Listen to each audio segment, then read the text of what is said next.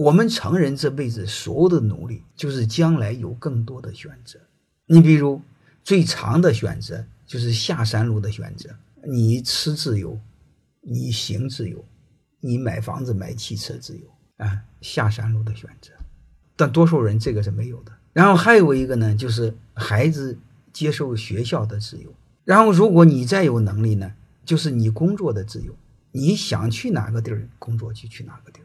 再另外就是你医疗养老的自由。其实最主要的自由就是你如何是人的自由。你是哪类人不重要，你是人重要。或者你可以这么理解，有权选择成为哪类人的自由，这是顶尖级的自由。所以你会发现，我们这辈子其实就一个事儿：我们前半辈子无奈的、被迫的努力，其实就是为了将来有更多选择的自由，从物质到精神。